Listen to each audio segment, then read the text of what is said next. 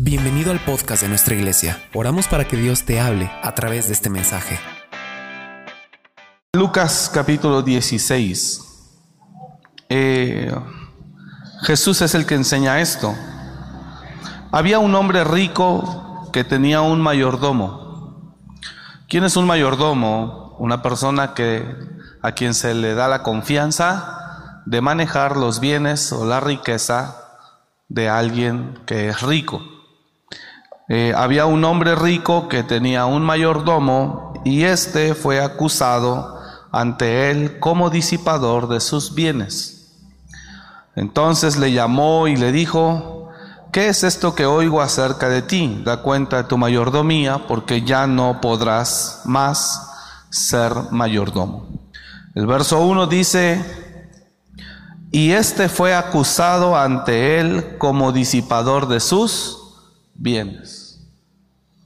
Eh, la escritura, el apóstol Pablo habla y dice que nosotros somos administradores, no somos dueños de nada. Perdón si alguien te ofende, no, no, no es mi intención ofenderlo, pero eso es lo que creemos, pero en realidad no somos dueños de nada, hermanos, somos administradores. Y el administrador es una persona que debe tener capacidades particulares o específicas para que se le pueda confiar un poder o un bien material o un gobierno. Eh, si esa persona no es un buen administrador, pues lo más seguro es que pierda el lugar o la posición en la que esté, o la posición que se le haya confiado. ¿Me está escuchando?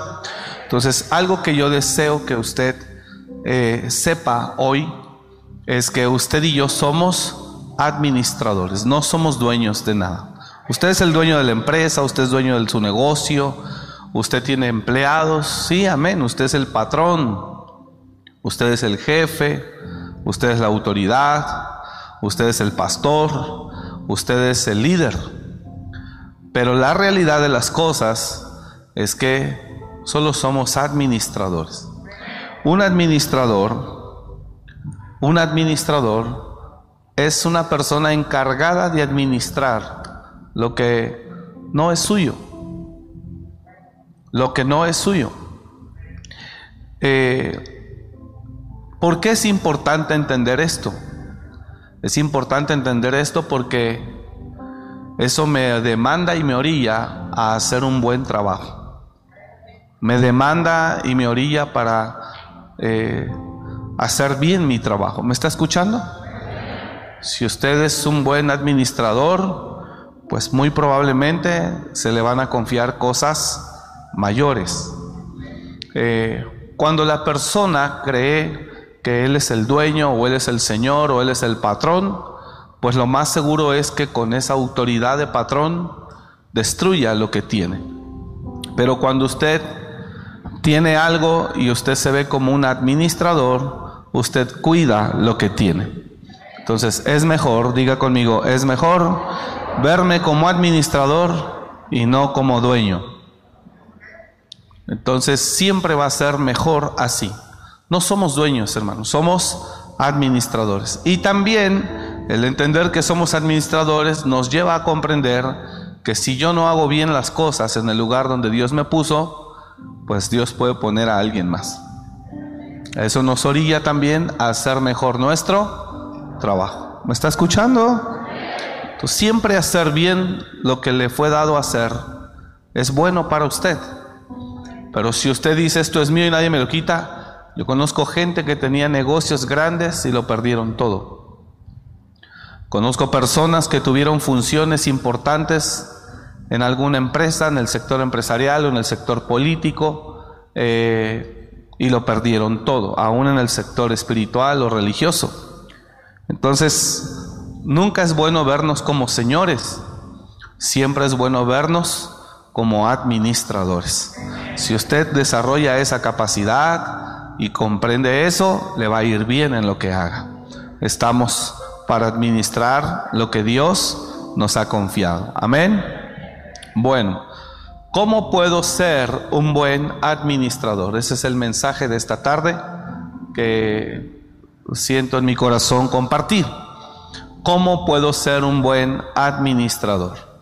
Fíjese que la, la palabra proceso es una palabra muy mencionada en esta congregación, es una, una palabra que mencionamos continuamente y la palabra proceso eh, es, eh, creo yo, no es el momento incómodo ni el momento difícil, porque el proceso sí es un momento difícil o un momento incómodo, pero para mí el proceso es eh, lo que me prepara para ser un buen administrador.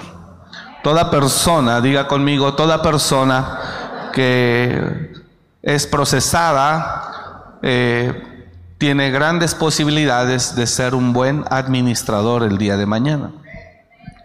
Si usted permite que Dios eh, trabaje con usted, obre en usted, usted el día de mañana va a ser una persona muy madura, muy consciente, muy humilde, con una capacidad impresionante de administración y gobierno.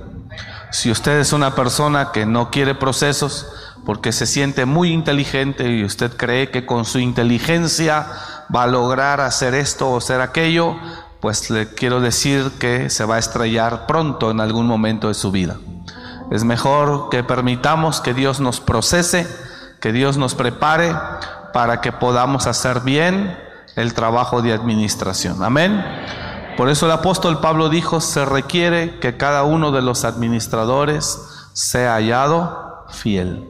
Entonces, una persona eh, que es un buen administrador es una persona confiable, es una persona que sabe hacer el trabajo y que sobre todo eh, eh, no es una persona altiva, sino es una persona que reconoce que todo ha sido por Dios en su vida. Entonces, ¿cuántos reconocemos que Dios es el que nos ha traído hasta aquí? Amén.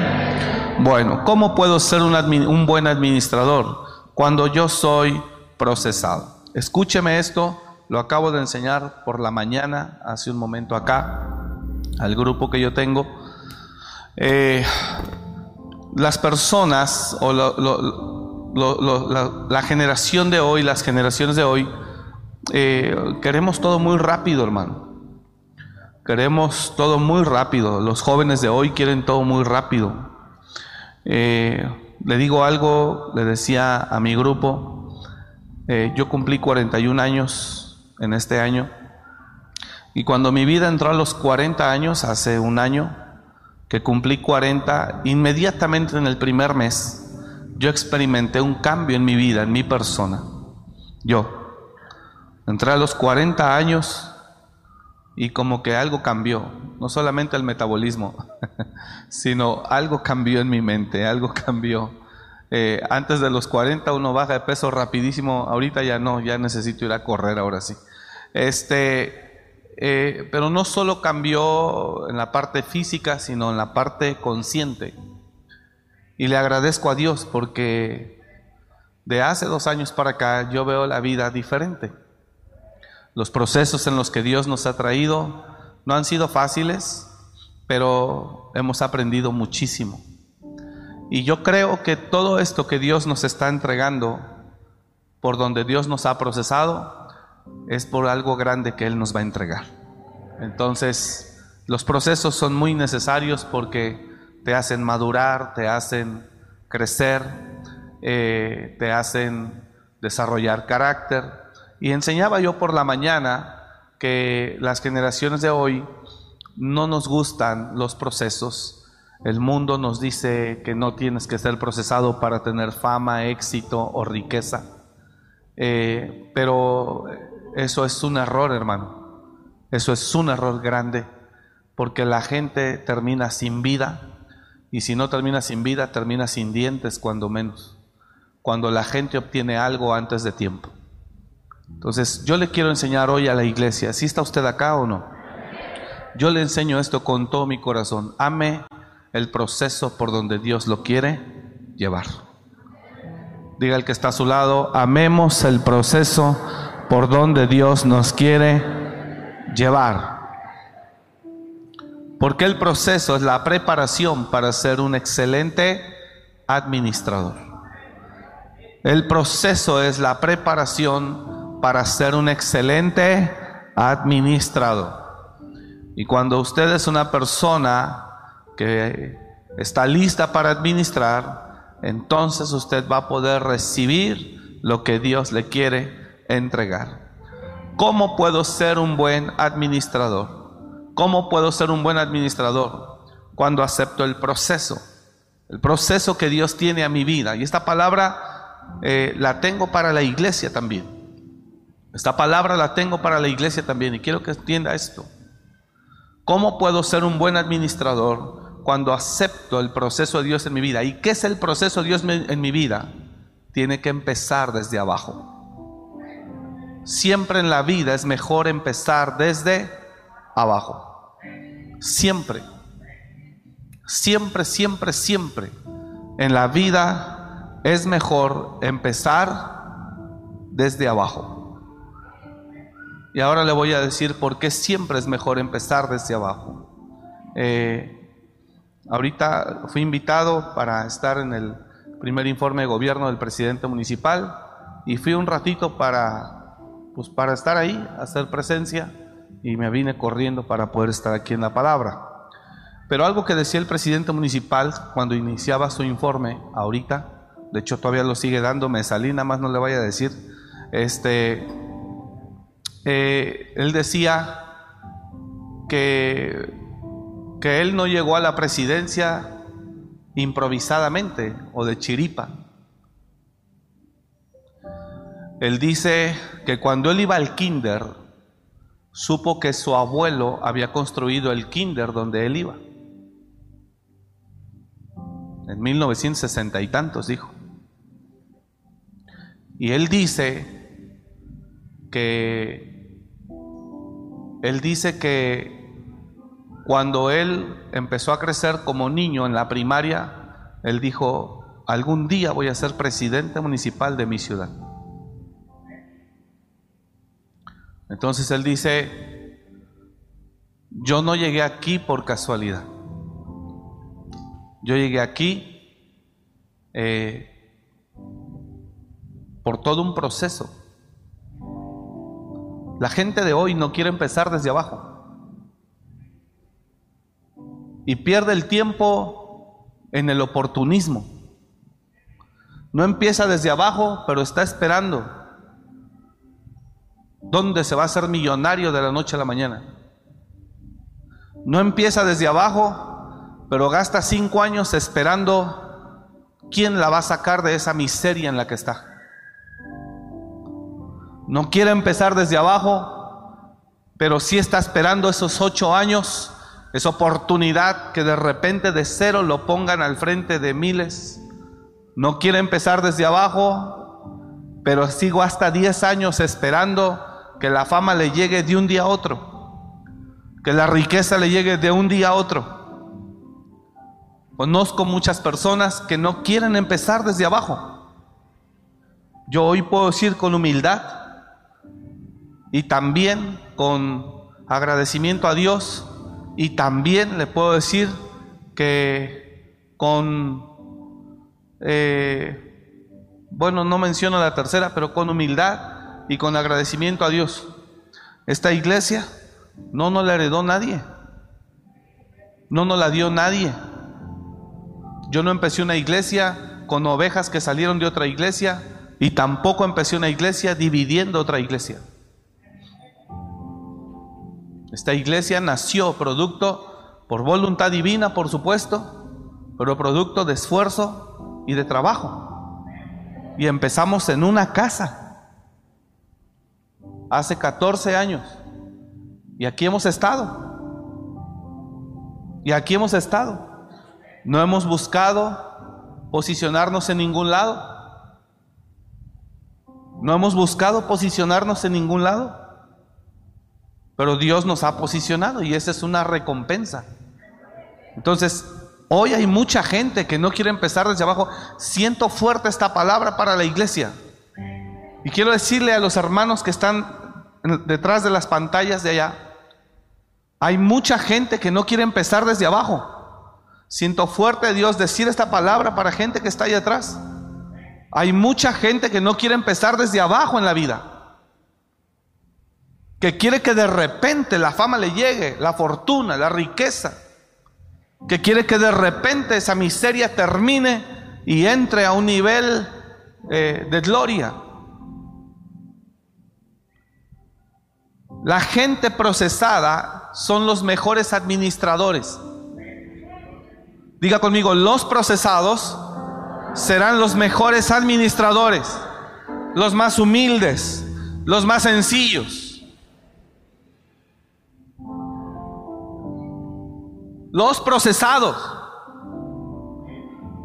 para los que se creen inteligentes sin ofender a nadie, para los que se creen inteligentes, el proceso para ellos es una pérdida de tiempo. Porque por su inteligencia piensan que ellos no necesitan atravesar por donde los demás han atravesado. Dice la palabra, pero si se os deja sin disciplina de la cual todos han sido participantes, todos, entonces no sois hijos, sino sois bastardos.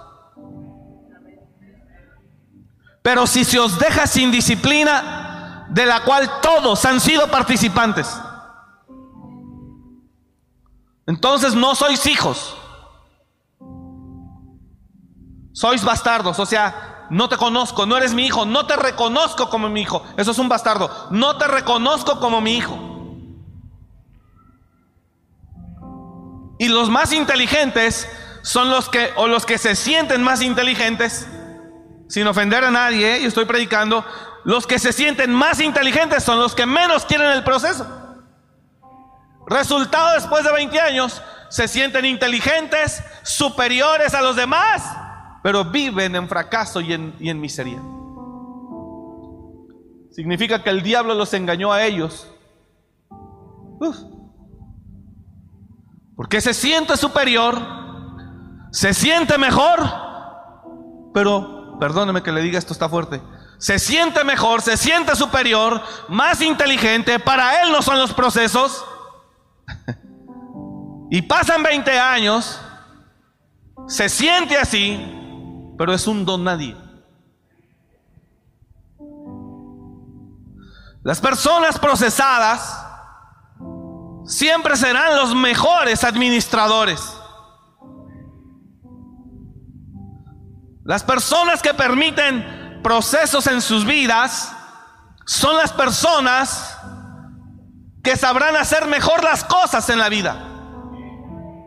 Sabrán tener equilibrio, sabrán tener control, sabrán tener dominio, sabrán mantenerse humildes, sabrán mantenerse... Porque fueron personas que el proceso los llevó a eso. ¿Y qué es el proceso? Empezar desde abajo. Jacob entró a un proceso de 20 años. Y después de esos 20 años, Jacob salió como un señor merecedor de toda la riqueza que tenía. Él no salió robando a nadie. Él no salió despojando a nadie. Jacob no fue un oportunista. Jacob trabajó, aceptó el proceso donde Dios lo sometió. Y Dios mismo fue el que le habló y le dijo, ahora regresa a la casa de tus padres de donde saliste. Pero ahora Jacob regresaba ya como un señor humilde, procesado, capaz, ya no como un siervo, sino como un señor. Porque llegó a casa de Labán como un llegó a casa de Labán como un sirviente, como un siervo. Pero 20 años después Jacob sale como un señor humilde. Y, y, ahora como un señor sabio, entendido, con carácter, con sabiduría, con entendimiento, sabe que regresa a arreglar un asunto pendiente que era con su hermano Esaú. Y Jacob, ya como un señor, después del proceso sabio, entendido, tranquilo, maduro, él manda ofrendas de paz a su hermano presentes. Porque su hermano ya viene con hombres de guerra para matarlo. Pero Jacob sabio, ya como un señor tranquilo, sin orgullo, se humilla ante su hermano, le manda presentes como señal de humillación, de reconocer lo que él hizo. Y esa sabiduría y ese amor manifestado de Jacob a Saúl quiebra a Esaú. Y hace que Saúl le diga a sus hombres, guarden las armas. Y después de esas ofrendas, de esos presentes, Jacob se enfrenta a Esaú. Y no ocurre más que se besan, se abrazan y lloran. Solo las personas que se creen más inteligentes, no digo que lo sean, pero solo las personas que se creen más inteligentes son las personas que dicen, yo no necesito proceso, yo estoy esperando la buena oportunidad que llegue.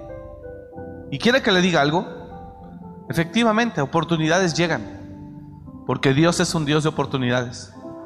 Pero llegan y tú mismo las pierdes, porque no estás listo para la oportunidad. Todos, enseñé allá, siempre será mejor empezar desde abajo. ¿Qué es proceso? Empezar desde abajo. ¿Qué es proceso, iglesia? Empezar desde abajo. Empezar desde abajo. Para mí, ¿qué es proceso? Empezar desde abajo. ¿Dónde? En el trabajo. Donde sea. En la iglesia, donde sea. Siempre es mejor empezar desde abajo. Siempre. Y funciona. Dije, funciona. Mira, hermano, yo no tengo estudios. Usted lo sabe, yo no tengo estudios, no estudié, me ganó la adicción, las drogas. No estudié. Después Cristo me rescata de la calle, cambia mi vida y me mete al proceso.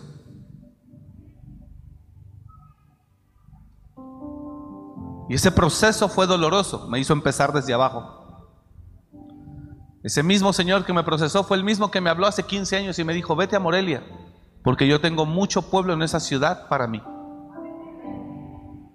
Y agarré y me vine a Morelia y empecé en una casa, como todos saben, o la mayoría. Desde abajo. Desde abajo. Y hoy miro y, el Señor me puede preguntar, ¿dolió, verdad? Sigue doliendo, de hecho. Sí, Señor, duele. Pero ha valido la pena absolutamente. Hace un ratito que fui, terminé mi clase y me fui para allá para el evento. Eh, es una invitación personal con código y entra su código, ya lo presenté, pase por favor y ya me dieron mi, lugar. Y usted ve a toda esa gente ahí. Líderes absolutos. Y usted los mira. Y dice, si pensar que hace unos años yo estaba en las calles. Y estás en medio de personas que dices, yo hablando con Dios, ¿eh? en la mente, yo ahí sentado, todavía no empezaba, y pues todos platicando, muchísima gente, pero pura gente de nivel político, mucha gente. Estaba hasta el exgobernador Silvano. Eh, si le mandan saludos, bueno, yo se los puedo dar también ahí. Mucha gente, hermano, y ahí están. Y yo me quedo pensando. Y digo, miras todo esto y te das cuenta que Dios es bueno y los procesos de Dios son perfectos.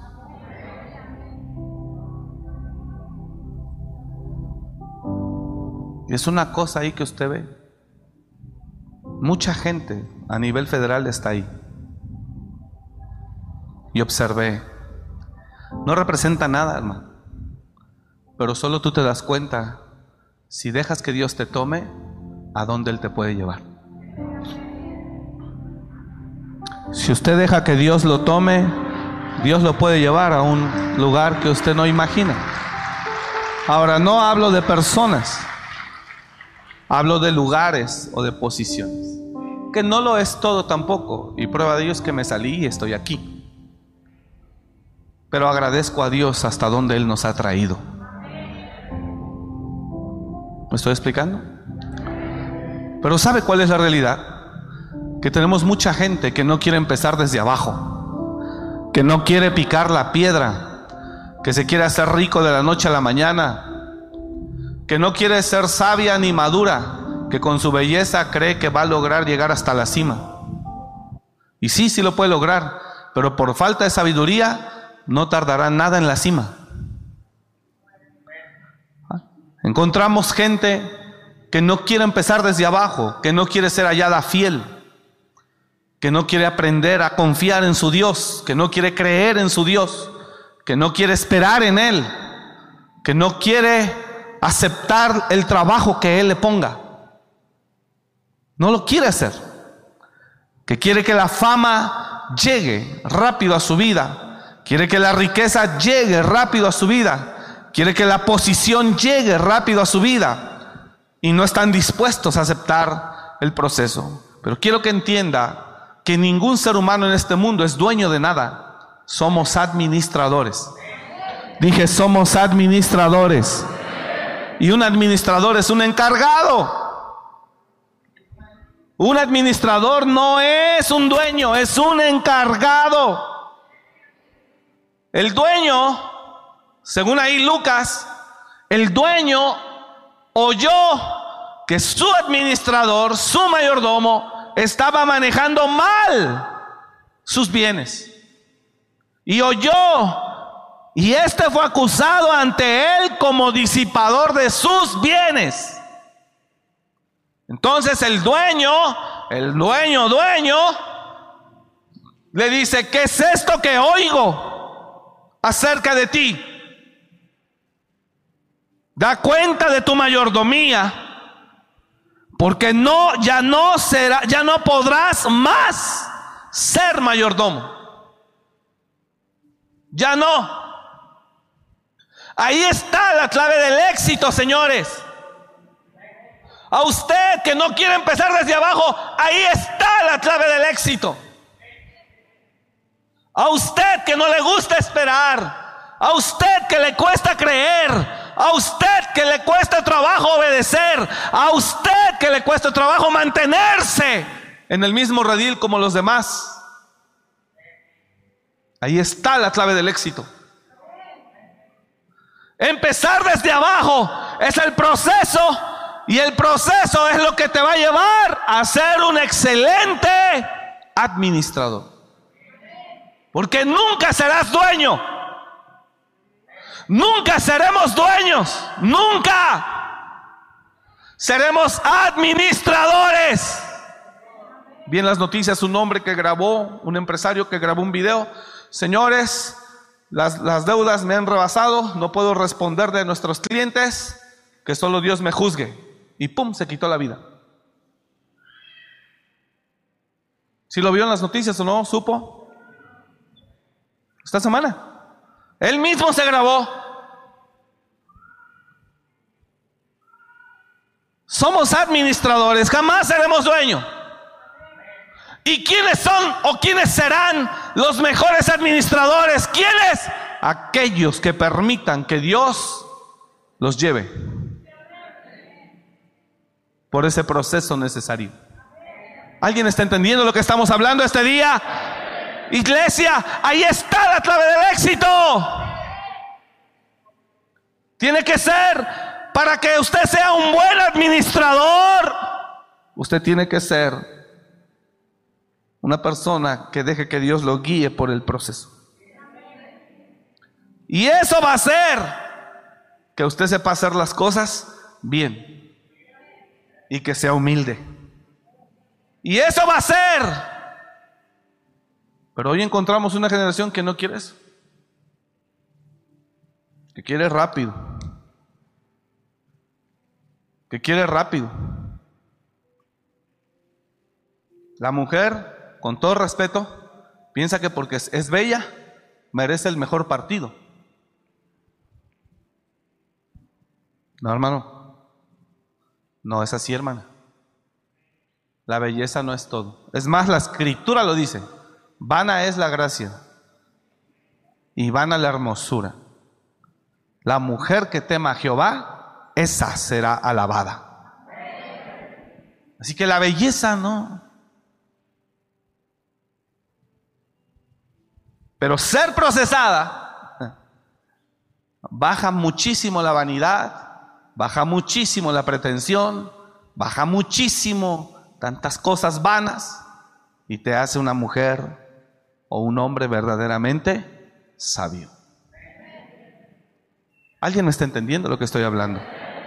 Engañosa es la gracia y vana la hermosura, de nada sirve. La mujer que teme a Jehová, esa será alabada. Entonces, somos administradores, no dueños. ¿Cuántos quieren ser un buen administrador? ¿Cuántos queremos ser buenos administradores? Hola. Bueno, los procesos por donde Dios te quiera llevar, diga el de al lado, los procesos por donde Dios te quiera llevar te harán un gran administrador. ¿Y por dónde Dios me quiere llevar? Diga conmigo, desde abajo. Dígalo fuerte, desde abajo. Por ahí. Aprenda. Desde abajo. No quiere empezar desde abajo. Señores, aún el profesionista recién egresado tiene que empezar desde abajo. No, pero soy ingeniero, soy licenciado, soy doctor. Desde abajo y usted cubre las guardias.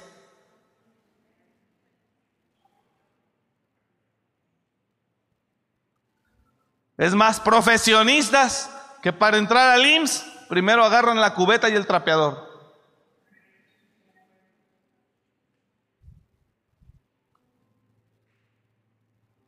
Profesionistas, licenciados, licenciadas, que para entrar ahí, sí, pero ahorita lo único que tengo es un itinerato, ¿sí se dice así? Interinato de intendencia. Si lo quiere, ahí está. Pero entonces, ¿para qué estudié? Pues, de haber sabido. No, pues si te están dando el trapeador y la cubeta porque eres licenciado.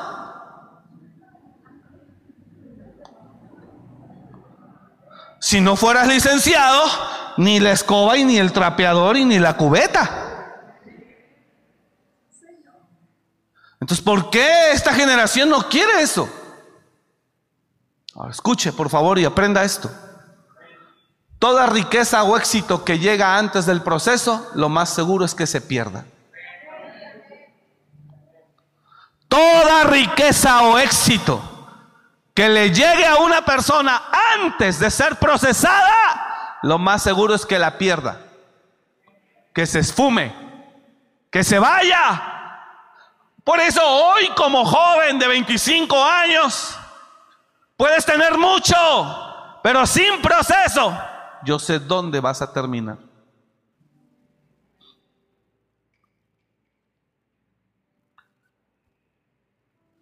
Y mira lo que dice la escritura y más adelante en Lucas dice, porque si en las riquezas injustas no fuiste fiel, ¿quién os confiará lo que es vuestro? Y luego dice, y si en lo ajeno no fuiste fiel, y si en lo ajeno no fuiste fiel, fieles, ¿quién nos confiará lo que es vuestro? Pero fíjate dónde dicen lo ajeno. Significa que para ser un buen administrador necesito ser procesado. ¿Y qué es ser procesado? Empezar desde abajo. Empezar desde abajo, ¿dónde? En lo ajeno. Gracias por su entusiasmo. ¿Sí está acá? ¿Dónde empiezo? En lo ajeno. ¿A dónde fue a pastorear Moisés 40 años? ¿A dónde fue a pastorear Moisés 40 años? Al desierto. ¿Y en qué trabajaba Moisés? Pastoreando ovejas. ¿Suyas? No. ¿Dónde empezó Moisés? En lo ajeno. ¿Dónde empezó Jacob? En lo ajeno.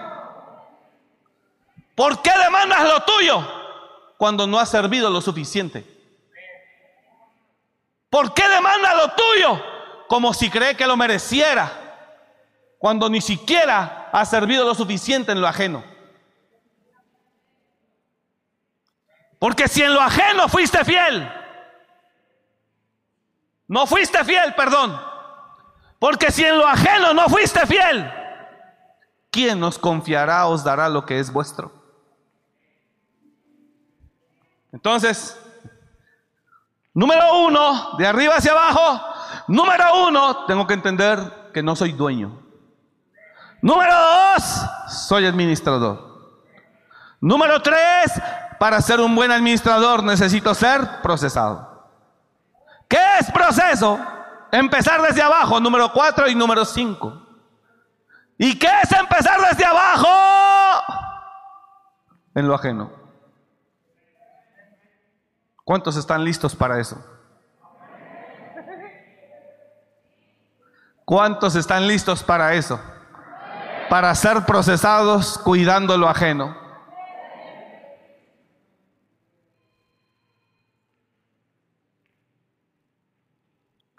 Y es donde la gente no quiere. Su inteligencia, como yo hablaba el miércoles, su inteligencia le dice, nomás estoy haciendo rico al patrón y él me paga mis 1500 y piensa que ya. Porque su propia inteligencia lo traiciona. Nuestra propia soberbia nos engaña. Nuestro propio orgullo nos hace irnos. Nuestra propia altivez nos da un revés. Es mucha la soberbia, mucho el orgullo. será muy difícil la disposición.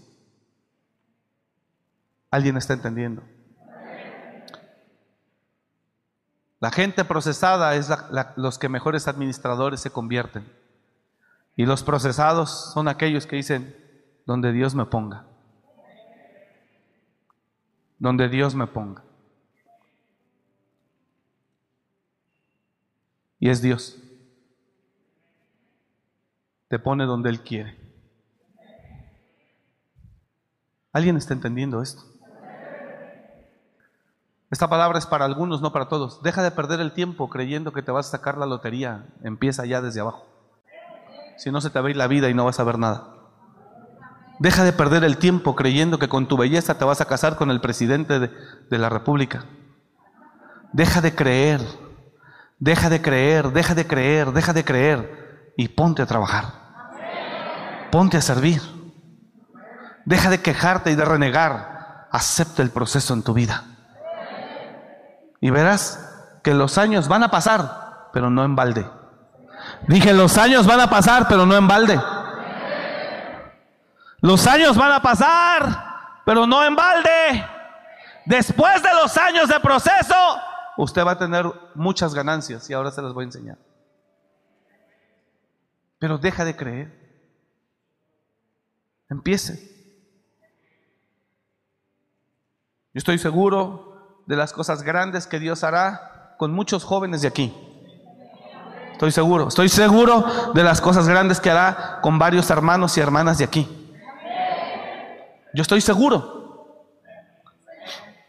¿Cuándo? No sé hoy, mañana. Hay procesos que duran 40 años.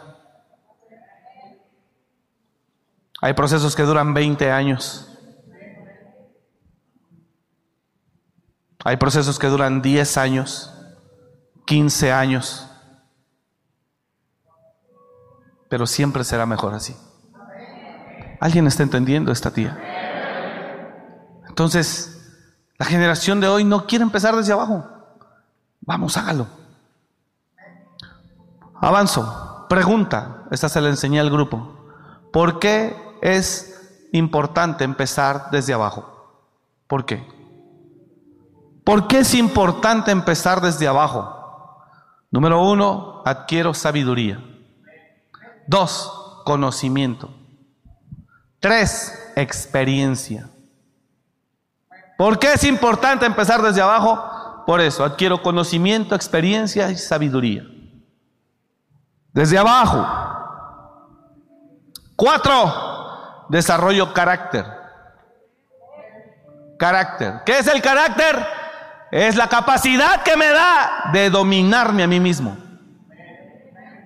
De someterme a mí mismo.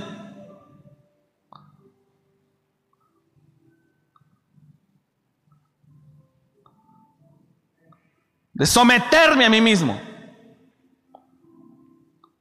Que llegó a la cima, pero sin carácter. Allá arriba no tiene gobierno ni dominio, ni, dominio propio. Entonces, empezar desde abajo me da experiencia, sabiduría, conocimiento. Cuatro, desarrolla mi carácter para tener dominio de mí mismo. Pablo le decía a Timoteo, ten cuidado de ti mismo. Ahí es donde usted es una persona ya sensata, que se gobierna, que se equilibra, que se autoforma, que se disciplina. Y cinco, ¿por qué es bueno empezar desde abajo? ¿Por qué es importante empezar desde abajo? Porque empezar desde abajo, número 5, me hace merecedor de lo que tengo.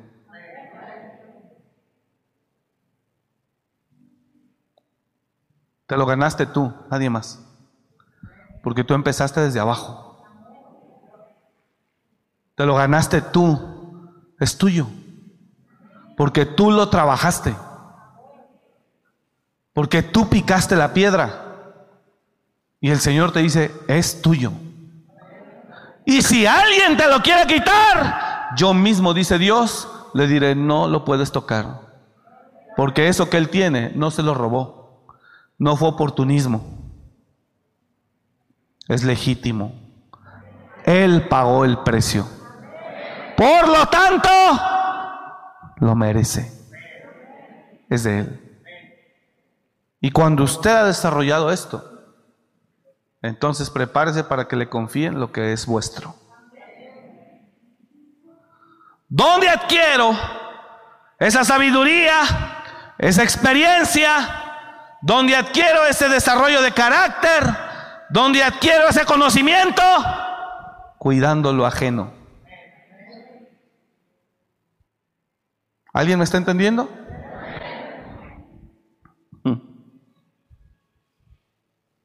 ¿Cómo cuida el vehículo de la empresa que usted trae? ¿Cómo lo cuida?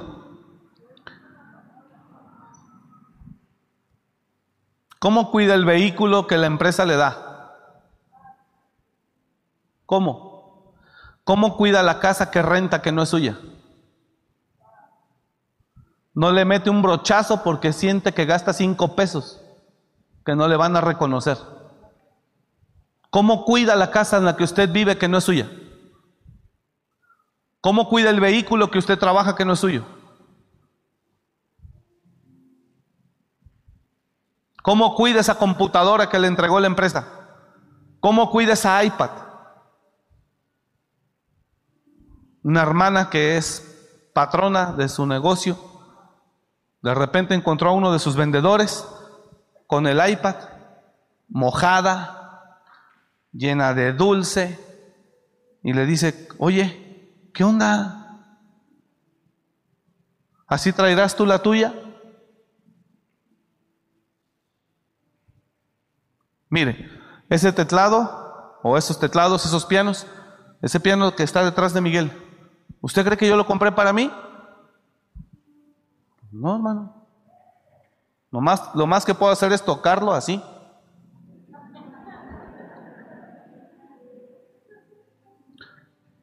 Él es un administrador de eso.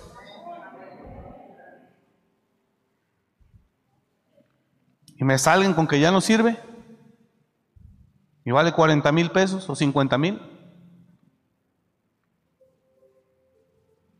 ¿Cómo cuida lo ajeno? ¿Cómo lo cuida? Para que Dios mire que usted va a ser un gran administrador. ¿Cómo cuida el trabajo que le dieron? Todos recibimos un trabajo inmerecido, todos. ¿Cómo lo cuida? Una persona, escucha hace unos años, una persona me hablaba de un problema que no tenía trabajo, bla, bla, bla, bla, bla, y que estaba en una gran necesidad. En esos mismos días, en esos mismos días, se me acerca una directora de aquí de la ciudad de inspección y vigilancia. Pastor, sí, hija, necesito una persona para completar mi, mi equipo de trabajo. Una persona que usted me pueda recomendar.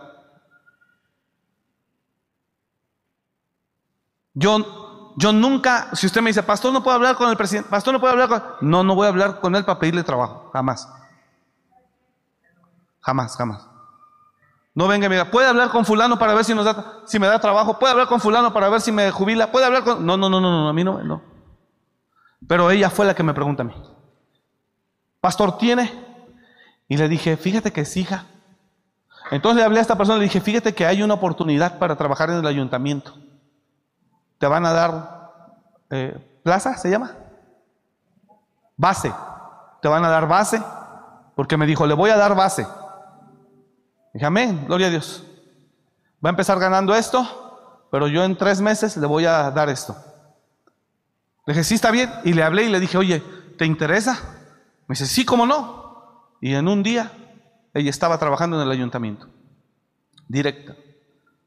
Hermana, rebelde. La primera semana que trabajó le dije, ¿cómo te fue? No, esta gente son esto, son el otro, encajosas. Esto, todo yo, nomás eso, porque soy la nueva. No terminó la administración. A los seis meses la dieron de baja. Vámonos, se acabó el trabajo. ¿Por qué reacciona ella así? Porque no tiene proceso. No puedes hablar con fulano de tal. No puedes hablar con Perengano para ver si me da chance. Dije, no más. Dije, la tenías, era tuya y la dejaste ir. Diga conmigo, la tenía, era suya y la dejó ir. Así lo dijo el profeta Enrique Bermúdez de la Serna. Lo que quiero que entienda es que el proceso le da la capacidad de aprovechar las oportunidades. Y la persona que no quiere proceso, aunque le den la mejor oportunidad, la va a hacer trizas con sus manos. Con su orgullo, con su soberbia, la va a hacer pedazos. Y se va a largar de ese lugar muy indignada, muy indignado, pero a la calle. Y perdóname que le diga esto, pero así es que mucha gente sigue en pobreza. Su necesidad es grande, pero su orgullo y soberbia es mayor.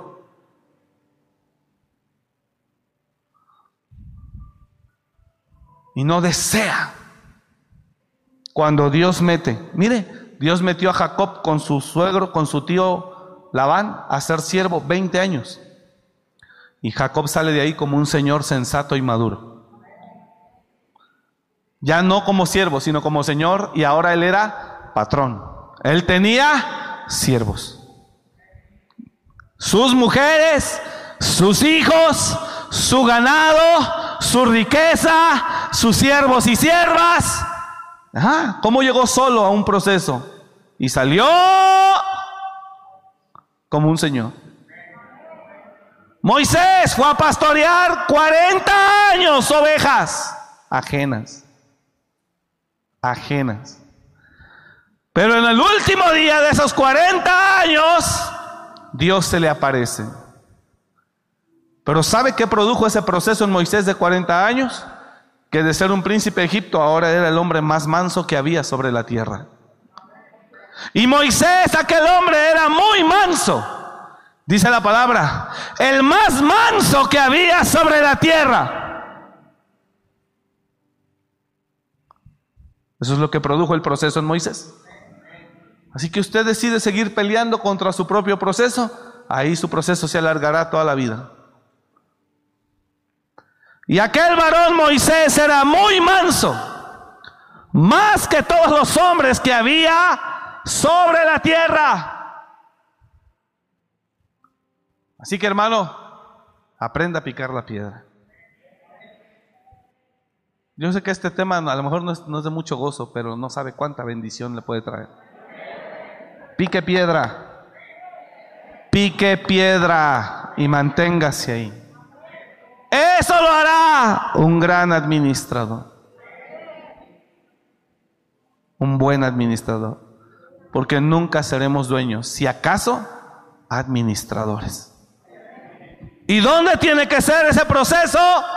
En lo ajeno muchas veces. ¿Está aquí o no? ¿En dónde? En lo ajeno. ¿Qué tanto cuida la casa donde vive que no es de usted? ¿Qué tanto cuida el auto que no es de usted? Que es de la empresa. ¿Y qué tanto cuida las instalaciones de un lugar público? O llega y raya, o llega y rompe, o llega y golpea, o llega y arranca. ¿Qué tanto? Porque el cielo lo mira. ¿Qué tanto cuida? ¿Qué tanto cuida un lugar público? Plaza comercial, cine, teatro, iglesia, un lugar público, ¿qué tanto lo cuida? ¿Qué tanto cuida lo que no es suyo?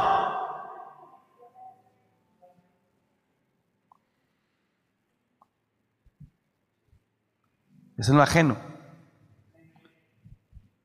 Es en lo ajeno.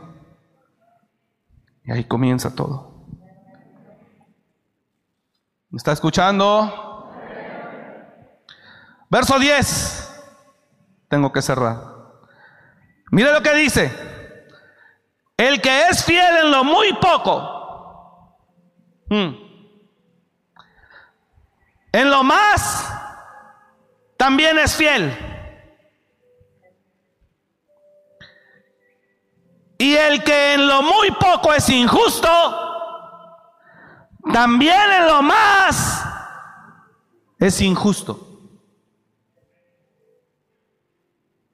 Así que no me vengas con que no, ahorita porque no tengo, ni aunque tengas. No me vengas con que ahorita porque no tengo. No, hermano, ni aunque tengas.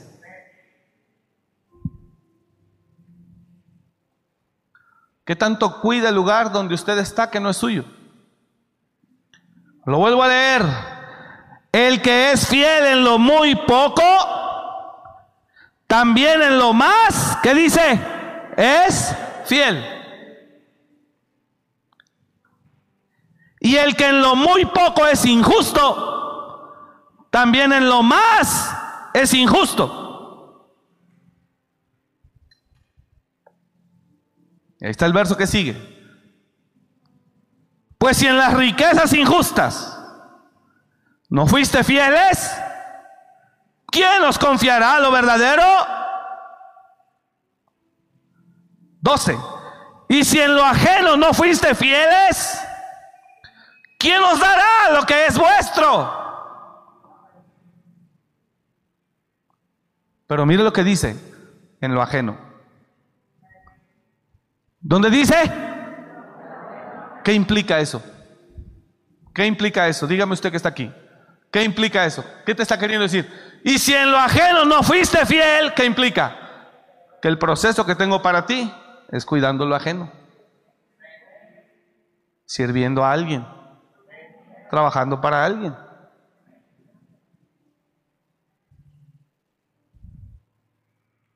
Y si en lo ajeno no fuiste fiel, y hay gente, no, yo que voy a estar trabajando para alguien más, yo con lo mío, yo ya, yo ya voy a empezar lo mío. ¿Lo mereces? Señores, las cosas en la vida, perdóneme que le diga esto, no se obtienen por inteligencia, sino por merecimiento.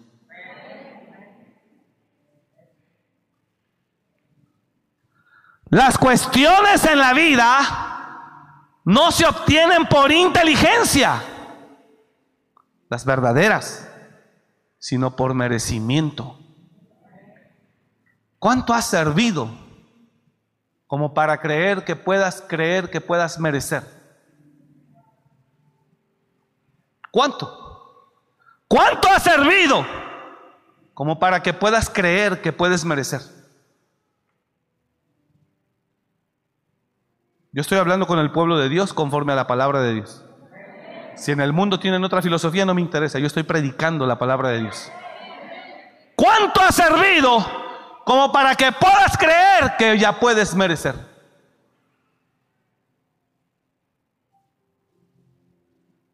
¿Cuánto?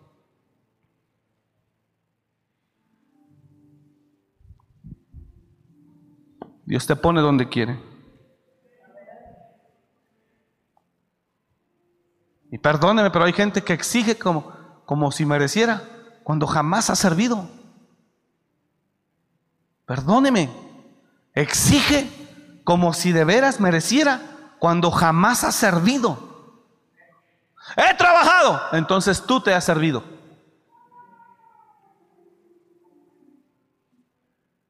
No estoy hablando de trabajar, estoy hablando de servir. Es distinto. Trabajar es lógico. Usted trabaja un horario, usted obtiene un salario.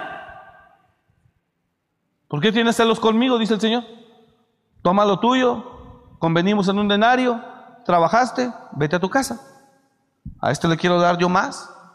No puedo hacer lo que yo quiera con. O sea, ya es la soberanía de Dios sobre alguien. Y quiere que le diga algo. ¿Por qué le digo esto? Porque Dios da más de lo que merecemos. Porque Él es bueno. ¿Cuánto has servido como para creer que mereces? ¿Cuánto? ¿Cuánto hemos servido como para creer que ya estoy listo para ir por lo mío? Por eso cuando usted dice, no hombre, yo que voy a estar sirviendo, yo ya voy por lo mío. Y empieza, no crece. Y empieza, no prospera. Y empieza, y dice, no, yo no voy a estar trabajando para nadie, yo voy a empezar lo mío. Ahí va a ser su proceso, porque no verá avance. Porque todos tenemos que atravesar por lo mismo. ¿Alguien me está entendiendo? Y si en lo ajeno no fuiste fieles, ¿quién os dará lo que es vuestro? Pero ¿por qué dicen lo ajeno, Señor? Ah, Omar, porque parte del proceso es que ahí los pongo a todos. A cuidarlo ajeno. Así que si usted cuida esa casa, que no es suya, y le mete un brochazo de tiempo en tiempo, y le arregla bonito, y le arregla bonito, eso habla muy bien de usted. Usted recibe ese carro de la empresa nuevo y lo cuida como si fuera suyo de verdad lo cuida mucho, el patrón va a mirar.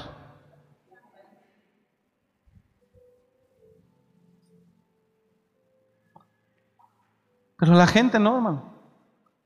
Se va de la casa que rentaron porque los corrieron debiendo tres meses o seis meses y dejaron adeudo de agua, la luz cortada, adeudo de un telecable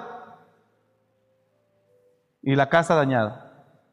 Las puertas sin chapas, rotas, colgadas pésimos administradores.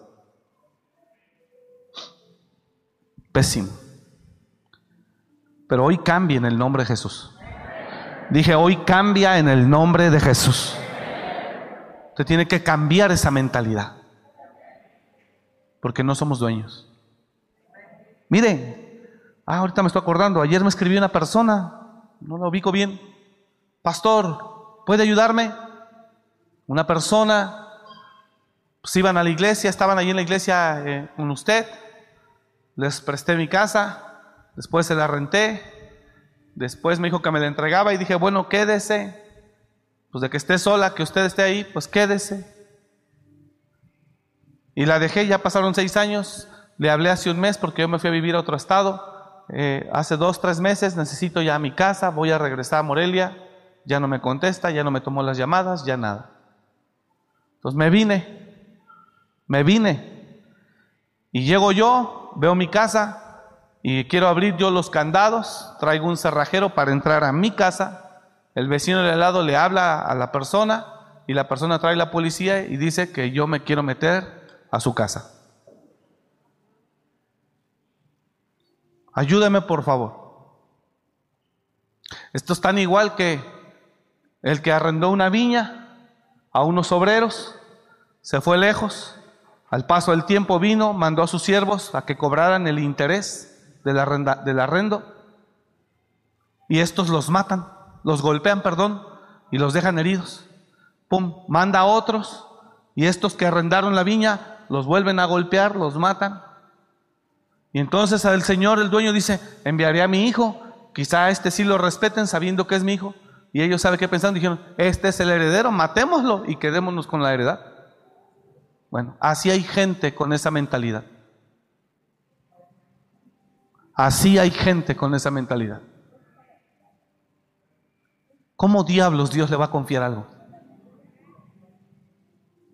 ¿Cómo Dios le va, a, le va a entregar algo? ¿Cómo? Con esa mentalidad. Ahora ya la que le prestó la casa, ahora ya no la deja entrar a la dueña. Por eso hay maldición operando en la gente, por su injusticia. Por eso hay maldición operando en la gente, porque no quieren reconocer que Dios aborrece ese proceder. Cuide lo que no es suyo. Dije, cuide lo que no es suyo. Sirva. Y verá que eso lo preparará para ser un buen administrador. ¿Puede decir amén a eso? Dale un aplauso al Señor, por favor.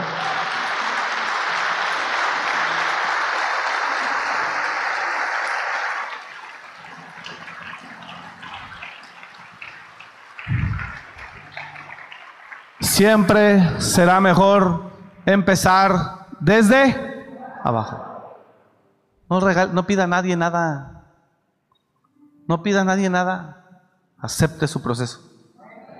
Se le dio la oportunidad de conocer a alguien de influencia. No le diga, oye, consígueme chamba. Por favor, acepte su proceso. No se recomiende. No se recomiende. Acepte su proceso. Porque ahí Dios lo está enseñando a ser sabio, entendido, maduro, desarrollar carácter, entendimiento, experiencia. Y sobre todo, hacerse merecedor. ¿Alguien me está entendiendo?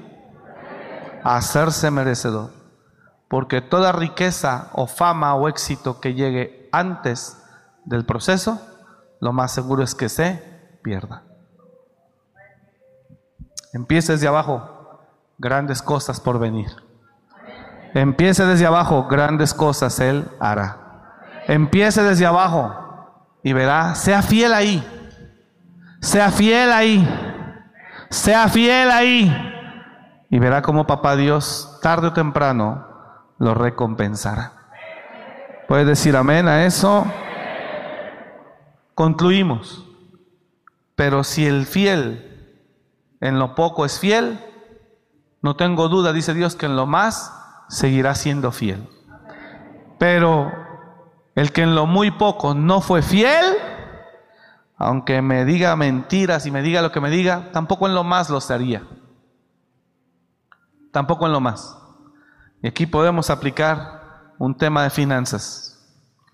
Si tienes 100 y no le das 10 a Dios, ¿cómo quieres tener mil?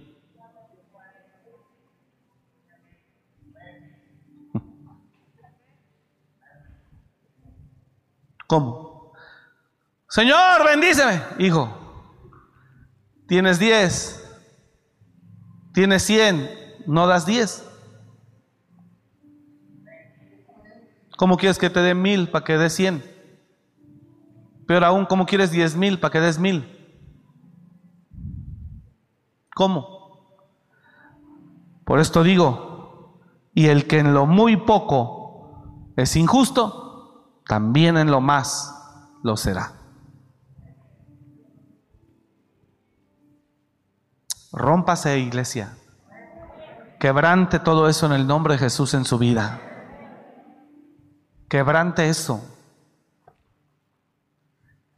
y deje que el Señor lo guíe por la escalera. Aprende a empezar desde abajo. Aprende a empezar desde abajo. Y verá cómo Dios tarde o temprano le recompensará. Será merecedor de ello. Amén. Dele un aplauso al Señor, por favor. Aleluya.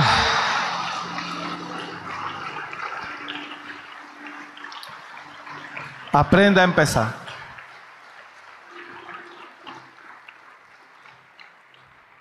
En esta semana me hablan a mí de la oficina del alcalde. Buenas tardes, pastor. Sí, eh, de hecho me llegó un mensaje. Como persona de influencia en la ciudad, eh, eh, usted está invitado para estar en el primer informe de gobierno del presidente municipal. Y después me habla el jefe de la oficina del presidente.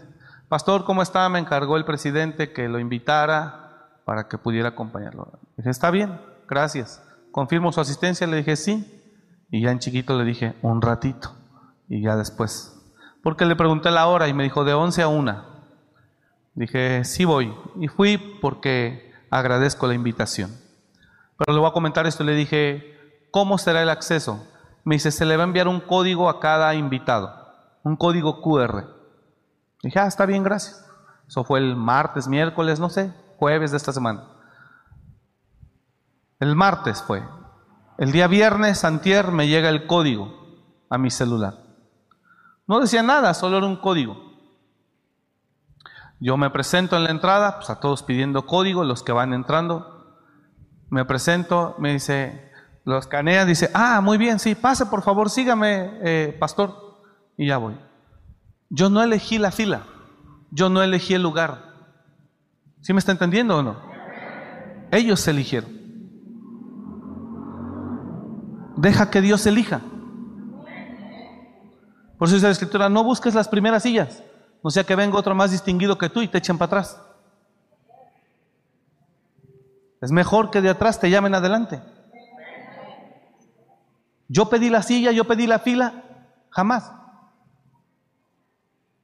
Ella nada más escaneó. Me dice, ah, ok, muy bien, pase. Su lugar. Yo lo pedí, no. Yo no pedí ese lugar. Yo no pedí esa fila.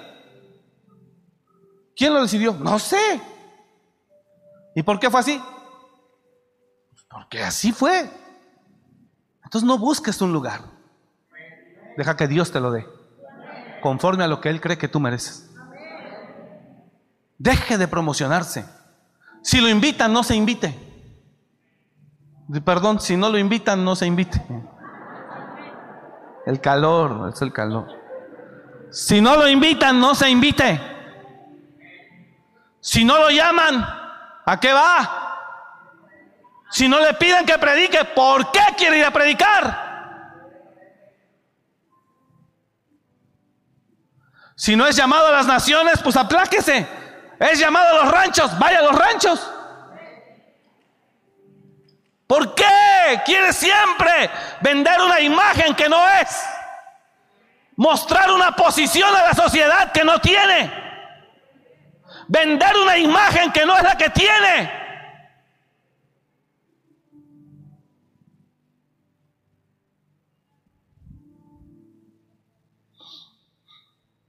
Usted sirva Dije, sirva. Y de ahí lo llamarán. Yo iba, llegué, gracias. Así ah, pase. Y me sentaron en una silla. De privilegio, hermano. Dije, santo. Deje que Dios haga en usted. Y cosas mayores vienen en el nombre de Jesús.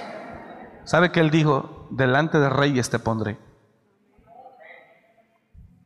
pero no lo pida, no lo busque. Deje que se lo otorguen. Llegará tarde o temprano el reconocimiento a tu fidelidad, el reconocimiento a tu esfuerzo. Llegará tarde o temprano el reconocimiento a tu dedicación. Llegará tarde o temprano el reconocimiento a tu trabajo íntegro y limpio. tarde o temprano. Y si no llega aquí en la tierra, llegará en el cielo. Pero llegará. Puede decir amén a eso. Deje que Dios lo haga, hermano.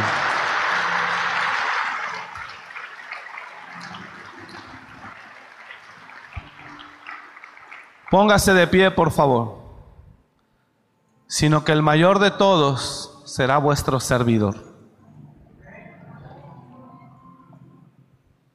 Jesús oía que sus discípulos discutían. Jesús oía que sus discípulos discutían quién tendría que ser el mejor. ¿Quién tendría que ser el mejor de ellos? Y Jesús dijo, ¿qué es esto que oigo que hacen? Que dicen. Y dijo, en las empresas, en el mundo, se sirve al mayor. Pero aquí, aquí no. El que quiera ser el mejor de todos vosotros, ese será vuestro servidor. Entonces ellos comenzaron a discutir entre sí ¿Quién de ellos sería el que había de hacer esto? Hubo también entre ellos una disputa sobre quién de ellos sería el mayor. Pero él les dijo, los reyes de las naciones se enseñorean de ellas y los que sobre ellas tienen autoridad son llamados bienhechores. Mas no así a vosotros, sino sea el mayor entre vosotros como el más joven y el que dirige como el que sirve. ¿Cuántos adoptan esa filosofía? Sirva. El servicio es lo que lo posiciona a uno. El servicio es lo que posiciona a las personas. El servicio es lo que hace que las personas se hagan merecedoras. Es el servicio, no es la inteligencia. Es más, Dios le encanta darle Dios le encanta frustrar al que se siente inteligente. ¿Y sabe cómo lo frustra? Como este inepto está ahí, no yo. Como este, como este neófito ignorante lo pusieron ahora de jefe. ¿Cómo?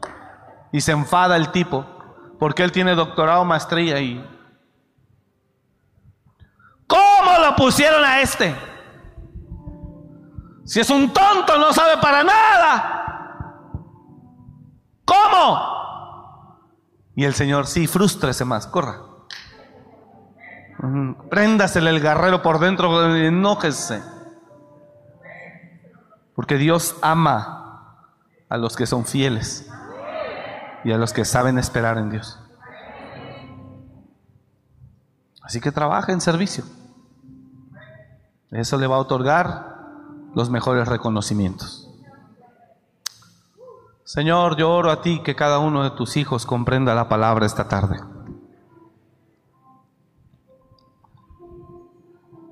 Que cada uno entienda, Señor, que aunque seamos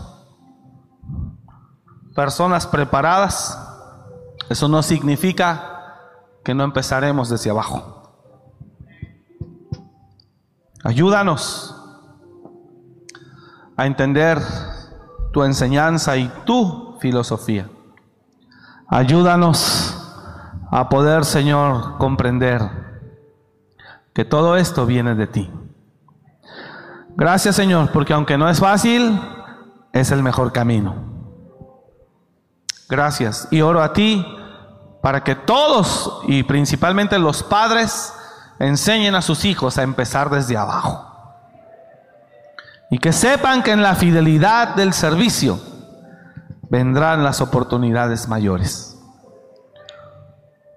Que sepan que es necesario el tiempo de empezar desde abajo para madurar en lo que uno madura y en lo que uno crece.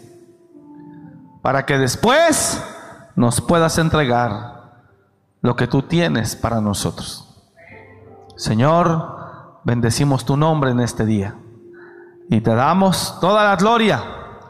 Y oro porque tu iglesia comprenda tu palabra. En el nombre de Jesús. Gracias. Diga conmigo, Señor, yo recibo tu palabra. ¿Cuántos reciben esta palabra, hermanos? Amén. Diga, yo recibo tu palabra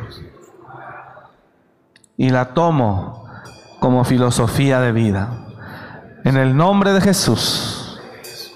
Amén. Señor, bendigo a tu iglesia y que esta semana sea una semana donde ellos vean tu mano y tu favor.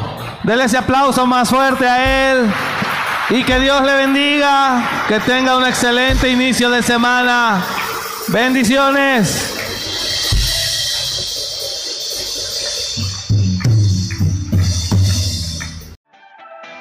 Gracias por escuchar este mensaje. Comparte y suscríbete. Para más información de nuestro ministerio visita www.amoryrestauracionmorelia.org.